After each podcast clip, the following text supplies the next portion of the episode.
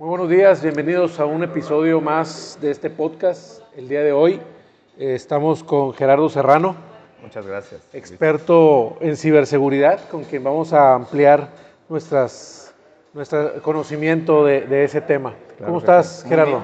Mucho gusto en estar aquí contigo, en tu comunidad y que esperemos que podamos aportar valor. Claro que sí. Eh, este tema de la ciberseguridad se ha vuelto muy importante, sobre todo en estas fechas en esos tiempos, que la gente dejó las, la seguridad de la oficina por irse a trabajar a casa, ¿no?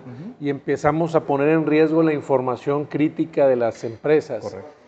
A eso agrégale que cada vez eh, los hackers han evolucionado y tienen este, pues ya prácticamente compañías completas, ¿no? Que se dedican a hackear tanto la parte positiva como la parte negativa, ¿no?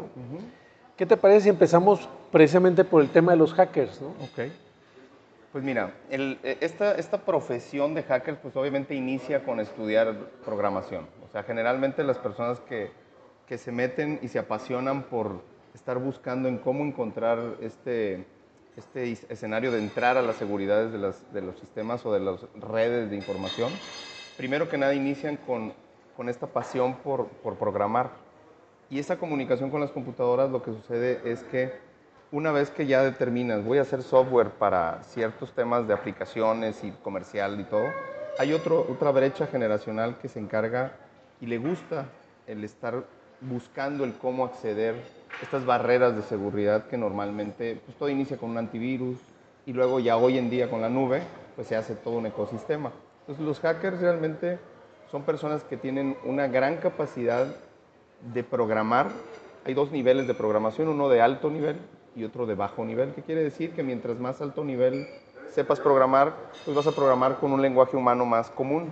Y si es de bajo nivel, vas a llevarte con el lenguaje más de las computadoras, más unos y ceros. Correcto. Entonces, mientras más bajo nivel tenga el programador, más apasionado es de estar buscándole el cómo, que el password, que esto, y que las redes, y, que, y este acceso. Entonces, la- el concepto de hacker no necesariamente es malo, simplemente sí es, como tú bien dices, el tema de, ok, vamos a violentar las redes, vamos a buscar información para robarla, o simple y sencillamente es el gusto de haber dicho, aquí está, hay una vulnerabilidad, y si es un hacker blanco va y la promueve y dice, oye, tienes una vulnerabilidad, vamos a hacer algo. Hace el reporte correspondiente, ¿no? Así y es. para que se tomen las medidas necesarias. Fíjate que ahorita que hablabas de programación de alto nivel y de bajo nivel, yo creo que tenemos que aclarar, ¿no? Sí. Porque mucha gente, sobre todo los jóvenes que están buscando ahorita qué estudiar, es importante que no vayan a entender que bajo nivel es como que es muy fácil o que es Exacto. muy sencillo. Sí. Yo creo que es al contrario, Es al ¿no? contrario, exacto. Como ya es un lenguaje más apegado a la máquina, a la Sí. computadora, a la electrónica incluso, se vuelve un poquito más complejo. Mucho más complejo. De hecho, en la carrera siempre vamos a ver primero los de alto nivel y en los de bajo nivel. Y, y cuando empiezan las materias de bajo nivel, llámese lenguaje C, C++, ensamblador, a diferencia de los de moda, que están Python, Java y que son de alto nivel, sí, en efecto. Bajo nivel no quiere decir bajo nivel de, de complejidad, al contrario. Es, lo- es totalmente lo contrario. Empezamos a trabajar sobre sistemas numéricos que no son los, de, los que dominamos nosotros. Sí, el son binario. los naturales para nosotros. Exactamente, El hexadecimal, donde como que en un número hay una letra. ¿no? E- ese, ese tema es importante, pero sí aclarar que, que la pasión por programar tienes que vivir los dos mundos. Y hoy en día, si quieres meterte al mundo de la seguridad, de la ciberseguridad, tienes que apostarle más a aprender y dominar el, el bajo nivel. Yo le he dado muchas vueltas a la parte de la ciberseguridad y eh, caemos como en el dilema, ¿no? De decir, ¿sabes qué? Pues para qué me conecto a la internet Sí. si voy a estar tan expuesto, mejor me desconecto. Pero pues ya ahorita no se puede vivir desconectado. No, ya es como si ahorita pudiéramos decir, ¿sabes qué? No voy a salir a, a- a- a mi oficina en un, en un freeway o en una carretera porque pues, me van a saltar o, me voy a, o, o- o voy a chocar. O sea, el mismo principio, hoy no podemos evitar estar eh, digitalmente en las redes y en las carreteras de Internet porque finalmente no tendríamos manera de producir la nueva realidad económica. Correcto. Ahora, en esa medida en que yo estoy conectado y me expongo, pues también existen diferentes niveles en la ciberseguridad. Sí. ¿Tú identificas cuáles son los niveles? Sí, hay, hay niveles, bueno, generalmente están los, los ataques los ataques terroristas de ciberseguridad son estos elementos donde la información, como bien nos dicen muchos mentores y muchas, muchos coaches de, de negocios, es que hoy el, el- el universo central es la información. Correcto. Entonces hay gente que realmente su foco es, eh, objetivo es ir a, a robarme esa información. Ese nivel es un, realmente un crimen cibernético en donde yo robo la información y yo hago un mal uso de esa información ya una vez que la extraje.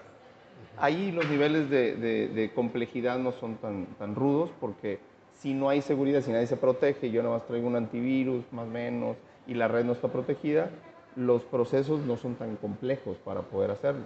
Ahora, hay personas que pueden val- valorar mucho más una información de, de fotografías de su familia, de toda su, de toda su vida, Sí, ¿no?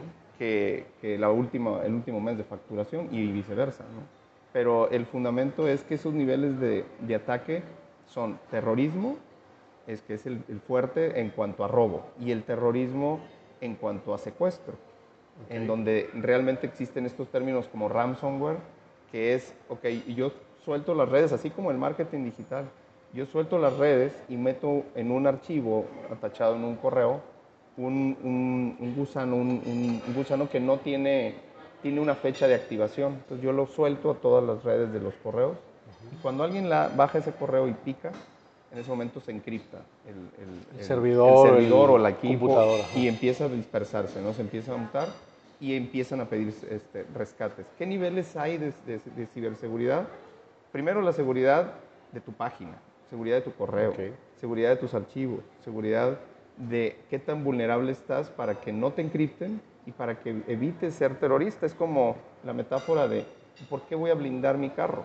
Ah, pues porque estoy en un lugar en donde pues, hay violencia armada Estás expuesto. estás expuesto. Entonces, mientras más te sientas expuesto o mientras más por quieras proteger lo que traes adentro, es en donde tendrás que invertir en ciertas herramientas de, pues, de niveles de seguridad como guardaespaldas de alto nivel para que en el momento en el que tú subas a una página o alguien entre a, a- a recibir un, un correo, estés bien protegido. No, no, no servirá de nada una vez que ya entró, porque cuando entra, no, aparentemente no pasa nada.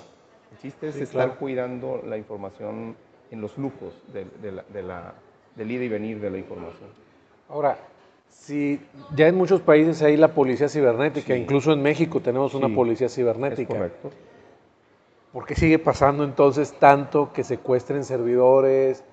Yo tengo clientes que les ha pasado, ¿no? Y Ya. de repente recurren a mí y la realidad es que es muchísimo trabajo, muchísimo tiempo, esfuerzo Sí. que se requeriría para lograr rescatar un servidor y muchas veces va acompañado de un detonante que borra o Sí, elimina la información. Totalmente.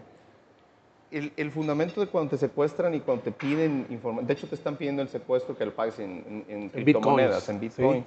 Entonces, el escenario de, de- de- de cómo rescatar esa información, primero que nada, una, una vez que te encriptan, es prácticamente imposible que el, que el, el que hizo el programa de encriptación, alguien más pueda desencriptarlo. Porque el nivel de complejidad matemática y de, y de caracteres son enormes en cuanto a la cadena que hay este, técnica de conexión y prácticamente es como si te, te dijeras, pues apréndete el password de 50 espacios para poder desencriptarlo. Es prácticamente imposible, son millones de... Y tienes tres oportunidades. Ándale, ándale, y, y si no se bloquea. Entonces, Sí. Realmente sí es una industria en donde por más, por más que nosotros nos protejamos, y de hecho había un mito hace algunos años, tú lo, tú lo recordarás, que las empresas de antivirus decían, pues ellos son los mismos que, que crean Sí. los virus, ¿no?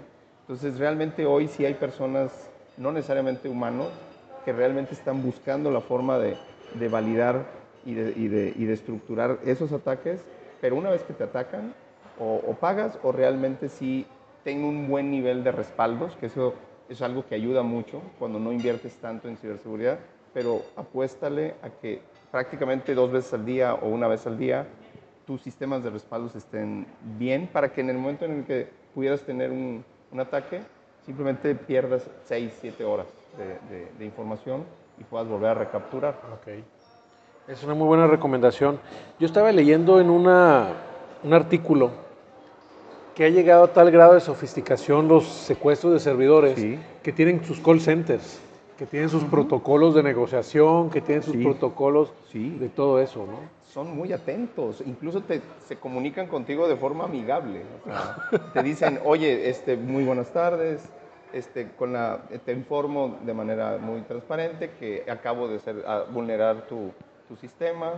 Este, en caso de que quisieras desencriptarlo, pues este, pasa a Bitcoin con tanto. Y a veces subestiman, pero ellos no quieren salir a cuadro con tanto dinero. E- Es, es mucha masa de ataque, como el ataque sí es robotizado, ellos no están pidiendo demasiado, están pidiendo a veces dos mil dólares o dos mil euros, pero todo en bitcoins. Entonces, ¿para qué? Para que no venga esa trazabilidad y Que no los puedan rastrear. Es correcto, pero hacen mucho dinero. Eh, eh, es, el año pasado, de lo que yo pude leer, fueron cerca de 120 millones de dólares. Bastante Sí, dinero, ¿no? sí. O sea, ya una industria Sí, es una industria. completamente. Entonces, de acuerdo a lo que me decías ahorita, yo detecto tres recomendaciones.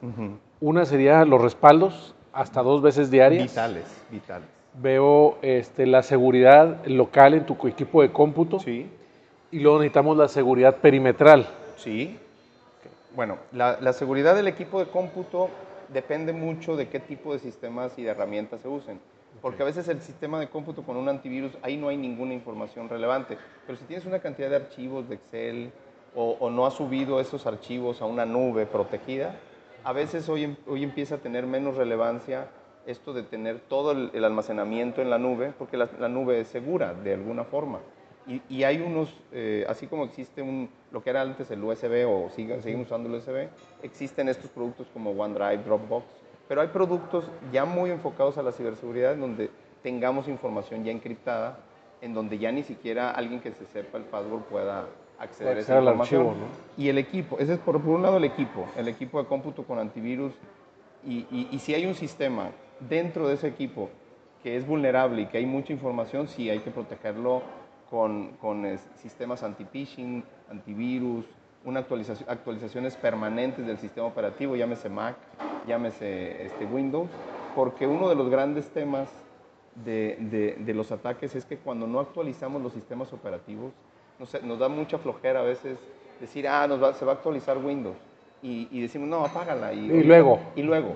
Bueno, eso, esas acciones al final de cuentas son consecuencia de cómo una versión antigua de Windows pueda acceder a ese gusano, porque Windows, Microsoft y Mac están permanentemente invirtiendo en cómo encontrar sus propias vulnerabilidades. Ellos sí traen hackers blancos que están diciendo, hey, aquí hay una vulnerabilidad, y inmediatamente meten el parche, se le llama. Sí, saquen El- la sacan actualización, ¿no? la actualización de Windows. Ahora Pero el problema es que ma- tú lo pongas, ¿no? Exactamente. Que a- a cada- eh, yo entiendo que cada vez más nos forza eh, estas empresas a, a actualizar y que a veces no nos dejan ya ni, ni entrar al equipo. El perimetral, que es el famoso firewall, este tema de qué sale y qué entra de la información, es una protección súper importante porque hoy en día hay demasiados ataques a los dominios.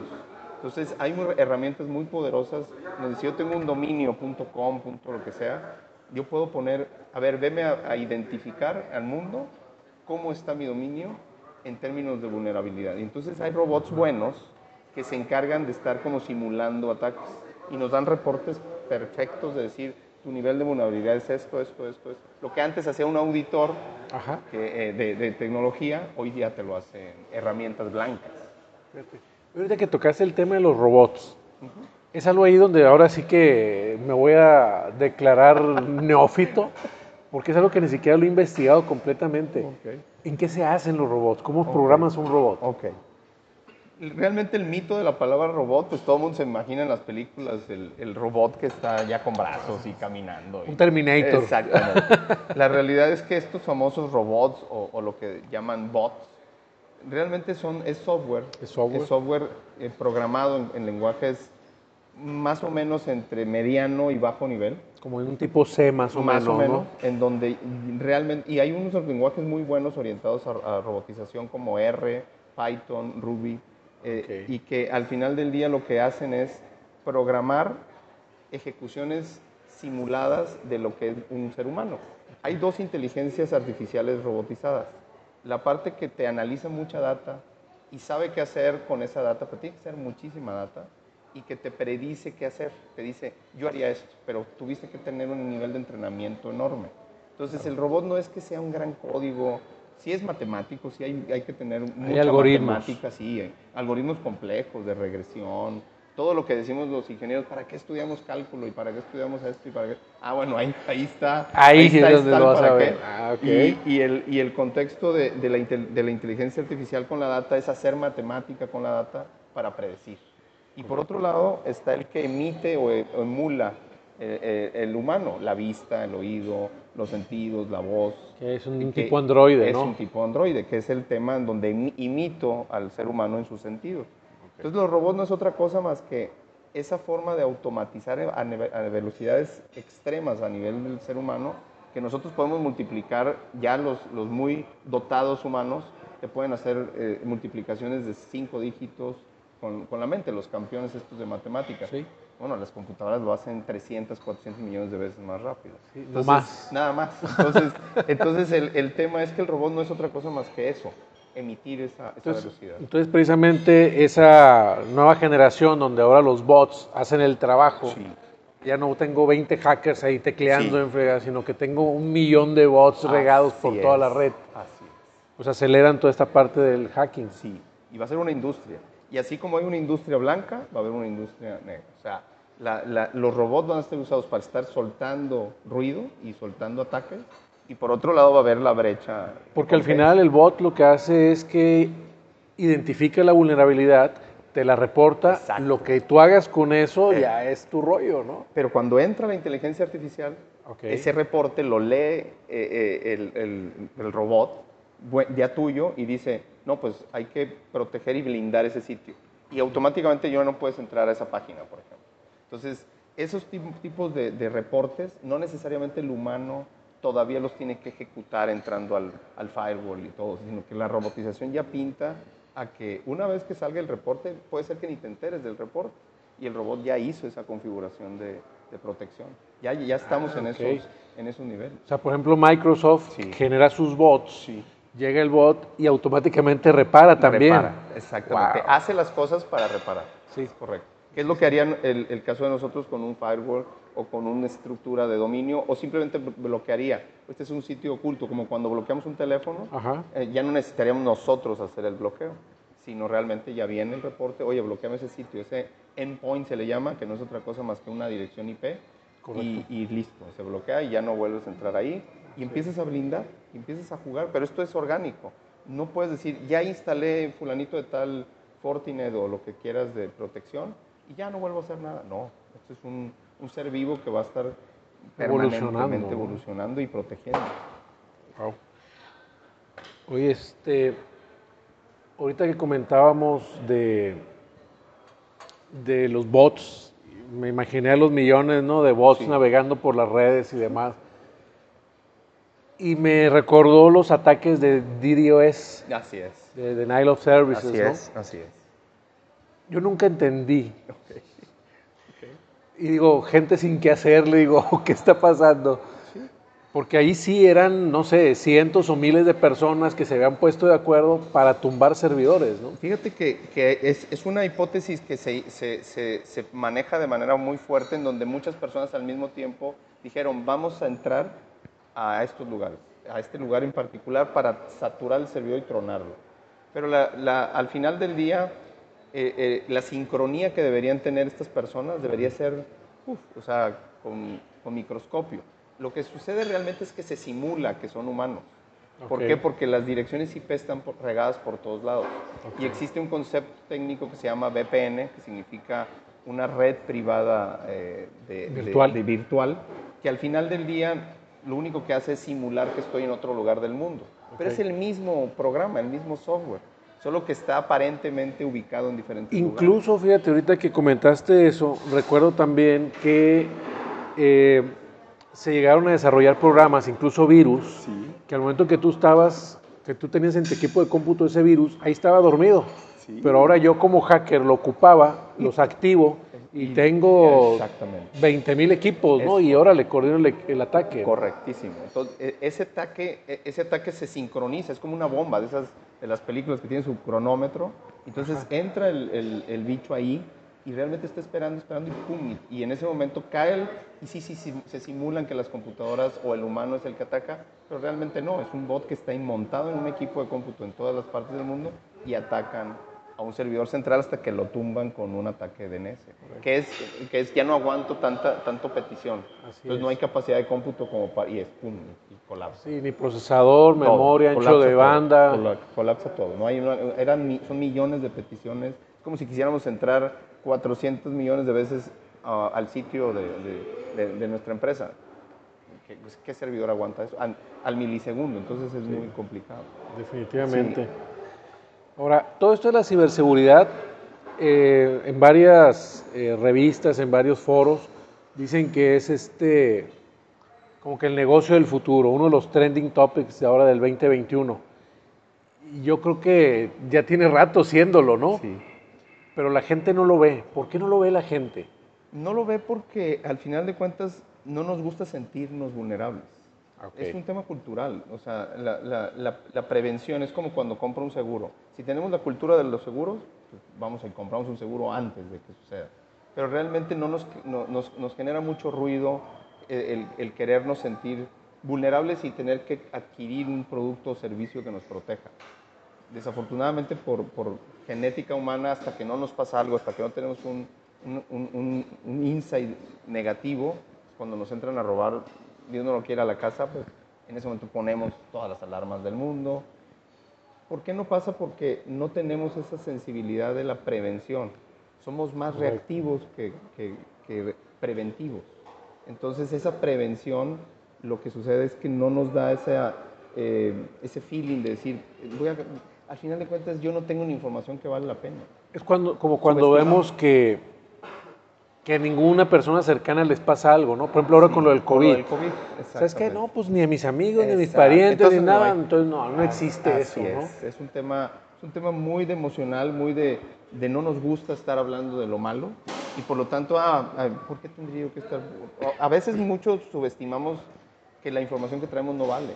Sí. Y hoy, por ejemplo, en nuestro caso, que muchos de nuestros clientes antiguos nos decían, no, pues es que yo tengo un retail, no me interesa el nombre del cliente, pues yo es ventas al público en general. Y ahorita que la- lo, lo más importante es saber y conocer a tu cliente y esa data que puedas hacer muchas cosas digitales, eh, es muy importante identificar que hoy lo más difícil es tener la sensibilidad de que lo más relevante, activo que hay es la información que tienes en tu empresa. La información. Y lo, y lo que puedas extraer. Entonces, proteger la información hasta que no te pase, por lo menos lo que he visto, es cuando empezamos a invertir. Pero empieza a cambiar, ¿eh? La generación de 35 años para abajo empieza a, a ser más eh, consciente de que hay que proteger la información. Yo creo que a partir de Wikileaks, Sí, a partir de Wikileaks empieza a despertar de que, ah, canijo, ¿dónde estaba toda esa información, no? exactamente. Eh, luego lo que pasa con Facebook, Sí, este, las aplicaciones esas de los rostros que se empiezan a robar también toda esa información. Este, y te empiezas a dar cuenta de la gravedad de todo lo que pueden hacer con tu información, ¿no? O sea, deja tú que te quieran vender algo, ya eso es lo de Eso es menos. lo de menos, exactamente. Lo que pueden lograr y que si cae en manos de una empresa que no es éticamente... eh, Se comporta elevada, éticamente. Exacto, pues inmediatamente va a vulnerar toda tu, tu estructura, te va a violentar, te puede secuestrar. Y es lo que platicábamos hace algunos días. Realmente hoy la idea de, de que el mundo digital ya está aquí y se aceleró muchísimo por el tema COVID. Bueno, el mundo, lo que tú dices, la empresa es trillonaria. eh, eh, es una industria que va a ser tan fuerte, y creo yo, como la industria del entretenimiento, la industria de deportes, porque hoy todos los negocios van a ser digitales. Entonces, si no metemos esas protecciones, pues no. Pero la industria de hacer el, el hacker bueno es una industria de muchísimo, muchísimo dinero. Es un gran negocio invertir en este tema de, de seguridad blanca. Fíjate que quiero recalcar esa parte del hacker blanco, porque yo creo que también la palabra, incluso hacker, ya está Ya. totalmente identificada con un delincuente, ¿no? O sea, no, es que ese es hacker y aguas, Aguas, porque sí. casi casi es narco, ¿no? Sí, sí. es correcto. Y la palabra hacker realmente es cuando ahorita muchos de los coaches usan la palabra, te voy a dar un hack. Ajá. Entonces, ¿qué es un hack? O sea, hack es un- un- un- una ruta directa para ver si haces un quiebre. O sea, Es un truco, ¿no? Exacto, es, este es, un, es, una mención que a ver si te mueve, a ver si, si te rompo o entro. Entonces, realmente el hacker no es una palabra negativa. Le hemos dado la connotación negativa por, por las películas, por todo lo que representa esta industria del entretenimiento que nos invade. y luego siempre andan con capucha y, muy el rollo, ¿no? Y, los audífonos, que también tiene muy, mucho estereotipado el tema del programador. El programador que tenemos un perfil en donde pues, no nos gusta hablar, nos gusta estar así reservados, y no, pero realmente el hacker blanco es una persona sumamente inteligente y que su pasión es dar soluciones para fines de, ok, hay vulnerabilidad, ataque. A diferencia de los programadores que les gusta hacer videojuegos, a los, a los programadores que les gusta hacer apps, a los que les gusta hacer otras cosas. Oye, Gerardo, pues definitivamente este mercado del hacking es, es extremadamente amplio ¿no? y grande. Sí. Ahora, ¿cómo, ¿cómo va a afectar la inteligencia artificial? Todas estas evoluciones, esta Alexa, esta Siri, eh, Cortana, todas estas inteligencias artificiales que están surgiendo, porque siento yo que al final es, es como un intruso también a la vez, ¿no? O sea, es un, un, ente inteligente que está conectado a una nube y que tengo dentro de mi casa, dentro de mi oficina y a veces lo tengo conectado con los aparatos. Y luego recuerdo las películas esas donde eh, la inteligencia artificial se enamora de un miembro de la familia y se pone celoso de los demás y los empieza a tener cautivos en la casa, ¿no? Así es. ¿Vamos a llegar a ese grado de, cosas? El, nivel de conciencia de la inteligencia artificial la veo todavía muy lejana, porque tomar conciencia y, vivir este, este miedo de, de tener un intruso al que le podemos hablar y que nos trate de imitar esta emocionalidad de hablar con alguien en nuestro entorno, en nuestro contexto de voz, de audio, oye, ponme una canción, al final de cuentas estoy dando instrucciones.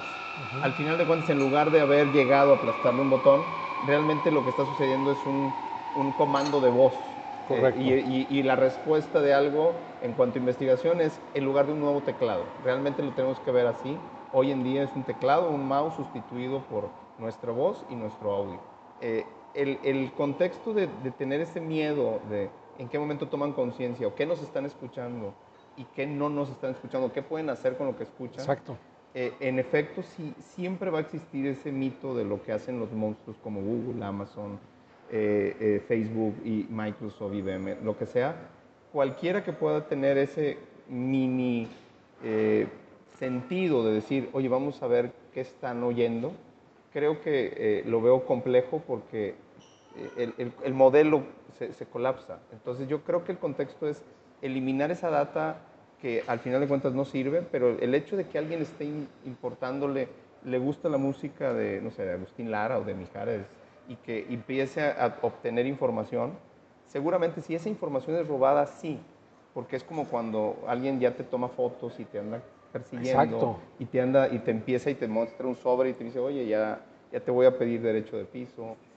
Puede pasar, la realidad es que sí puede pasar, siempre y cuando, pero los grandes no creo que, ellos sean los provocadores del, modelo. Pero si esa vulnerabilidad en ese inter de transición en la nube no estoy protegido, no estoy encriptando nada de eso, en efecto sí puede suceder si alguien roba. Lo interesante de esto es que nosotros compramos un internet y, confiamos plenamente en que el, el, modem que nos ponen en nuestra casa pues es un modem donde ya aparentemente ya no hay nada que hacer y tenemos un wifi y nos conectamos. Si nosotros le preguntáramos a un empleador de Google o un empleador de Microsoft, ¿cómo tiene su, su red Wi-Fi en su casa? Invierte mucho dinero, invierte quizá más de dos mil dólares en, proteger ese modem. Entonces, ¿por qué? Porque sabe lo que puede pasar. Sí, ¿no? Exacto. Es que la mayoría de la gente tiene el password por default del modem. Exacto. Y no se dan cuenta que ese password fue puesto por un algoritmo. Sí. Que agarraron X dato, X dato, X dato y ahora ahí está. Y en internet te encuentras miles de programas que te simulan ese algoritmo para hackear. Hay una aplicación que en 10 segundos podemos identificar el password si no lo cambiaron de cualquier modem nuevo. O sea, pero el punto ni siquiera ya es el password. El password, sí, métele difícil y métele símbolos y nunca vayan a poner el 1, 2, 3, 4, el, el famoso 1, 2, 3, 4. Pero más allá de eso es ese blindaje que hay entre, ok, meten el router, el, el router de, de la empresa y le, quitemos la antena, o sea, no que no sea lo que disperse. Y en ese momento sí invertir en un router más profesional, con más control de seguridad, con más blindaje, con un tipo de protocolos donde, ok, el que vaya a entrar realmente no va a entrar y, el que, y lo que vaya yo a recibir de una página de ver películas o de Netflix o de cualquier sitio donde yo entre en toda mi casa, sepa que va a haber un equipo, es un guardaespaldas más poderoso, más fuerte. Correcto. Porque esos modems que, se, que, que compramos son modems de, de 8 dólares, de 10 No, dólares. y vuelve a aplicar lo mismo que ya decíamos hace rato, ¿no? Hasta que no te pasa, vas a decir, y por aquí se metieron, debo reforzar esa parte. Exactamente. ¿Por qué? Porque creemos que el modem, lo único que nos molesta de ese modem es, ah, es que no llega muy lejos. Yo lo que quiero es una antena y que llegue más lejos y extensores. Y es lo único que nos preocupa, el tener el acceso. Pero no estamos cuidando eh, porque es invisible y, y- y volvemos a lo mismo. Oye, pues hasta que yo no, no vea, oye, pues si estoy viendo Instagram y estoy haciendo historias y estoy en mi casa y... Sí, o sea, Estás diciendo quiénes pues son tus amigos, estás diciendo dónde vas, estás diciendo qué ropa te gusta Tu utilizar, ubicación. tu ubicación, Exactamente. eh, tu estilo de vida, tus horarios. Exactamente. Entonces, es muy importante que ese flujo de información que estás dentro de tu entorno de casa esté súper protegido. Y ahí es en donde hay que invertirle. Va a haber una cultura, va a haber, yo, yo siento que esta generación joven va a empezar a tener esta cultura de proteger, pero generalmente es un commodity muy, muy poco, eh, no, es, no es muy valorada el, el estar protegidos dentro de casa. Yo, yo con decir estoy, tengo señal de internet, yo ya me siento pleno en, en ese sentido. Y la realidad es, no, espérate, lo peor que podemos hacer hoy en día, y, y hoy sí es algo muy vulnerable, es entrar a, a un aeropuerto, a un hotspot, en donde nos muestran publicidad, y en ese momento empecemos, ay, sí, nos conectemos, mira, un internet gratuito. Y, híjole, esa, esa parte, esos routers y esos hotspots son levantadores de información tremendas. Ah, me pusiste más nervioso, mira. No, sí, es una realidad. y- es que yo soy de los que sin internet me siento perdido, me Ya. siento extraviado, ¿no? Ya. Ayer que andábamos ahí en la naturaleza, Sí. en el recorrido con los Sí. demás masterminds, Sí. hubo un momento que nos quedamos sin señal, varios lapsos, y yo así de que, híjole, ¿y, ahora qué hago, Ya, no? ya. Y, y- y esa parte también es muy importante porque el, el no tener información, al final de cuentas, se acumula mucho de, de esta información en, en el teléfono y, y- puede ser que como no entra y sale nada, también es data. O sea, también al final del día se convirtió en data que cuando regreso a la señal estuvo en algún lugar y el Sí, GPS... Su último punto fue aquí, el nuevo es aquí, Entonces, algo pasó ahí en ese. y no es para generar temor, realmente es, todo es data, hasta la no data es data. Entonces, eh, el, el fundamento es que los celulares sí son dispositivos que tienen que ser bien protegidos. Fue el gran éxito que tuvo BlackBerry en su momento, donde todo se encriptaba, era el teléfono más seguro en cuanto a mensajería. Y todo este tipo de- de estructuras de, de saber o lo que pueden saber y la publicidad que sabemos, tenemos que proyectarla. Así como nos cautiva de que entramos tantito o dijimos algo o buscamos algo en Google y de repente en, otras plataformas ya vemos publicidad de eso, es exactamente lo mismo que pasa con, con- con esa data que puede ser usada en nuestra contra. ¿no? Oye, Gerardo, pues para concluir aquí me quedo con una idea que la verdad no la había aterrizado como tal, pero ahorita la ciberseguridad es para todos. Todos. No es nada más cuestión de empresas, no, No. es nada cuestión de trabajo, sino incluso la ciberseguridad personal, ¿no? Totalmente. A nivel celular, a nivel hogar, Total. este, cuidar lo que publicamos, cómo lo publicamos y pues tener cuidado, precaución, prevención de, cómo protegemos eh, el internet de nuestra el, casa. el ¿no? internet de nuestra casa es el paso yo creo que uno. Obviamente el servidor, cuando tienes bases de datos, cuando todavía tienes un site en tu empresa, o si ya estás trabajando con, con empresas o con esos famosos espacios gratuitos de, de la nube, no, hay que invertirle, hay que invertir, aunque no sea gran cosa, pero sí hay que empezar a tener ese mindset de, de- de estar protegidos e invertir lo que haya que invertir. ¿Qué le dirías a los jóvenes que andan buscando qué estudiar y a qué Ok. dedicarse? Mándales un mensaje. Mira, yo les podría sugerir que de entrada de entrada hoy el mundo tiene dos brechas. O el creador de negocios, el empresario joven que tiene esa hambre de crear esa, esa empatía de negocios, y el que crea cosas. Si vas a crear cosas y tu pasión es crear cosas y estar solucionando problemas, yo lo único que te puedo decir es que estudies una ingeniería. ¿Por qué? Porque te va a dar unas herramientas que te van a llevar muy bien con la, con la- con la tecnología. ¿Por qué? Porque hasta en nuestro entorno se han quitado trabajos. El que instalaba servidores ya no existe. El que administraba bases de datos ya no existe. Estos, estas profesiones de la industria y los trabajos empiezan a tener un cambio de juego tremendo. Para mí lo más relevante es que si tú eres una persona que crea cosas, ingeniería, la que sea, pero que sea una ingeniería, y si tienes un talento muy particular, eh, personal, como medicina, como muy creativo, bueno, eso, pues al final de cuentas, eso es algo que muy pocos perfiles traen. Y si tienes un emprendedurismo tremendo, entonces sí, métete por un mundo en donde te apoyes del que sabe, porque esa mancuerna del emprendedor con el técnico siempre va a tener que existir hoy en día. Definitivamente. y que les quede muy claro, esto no es ficción, esto ya es una realidad, ya existe hoy. Así que cambiemos la perspectiva de lo que es posible. Gracias y hasta luego. Muchas, gracias. al contrario, gracias. Vamos, que estés bien. Gracias.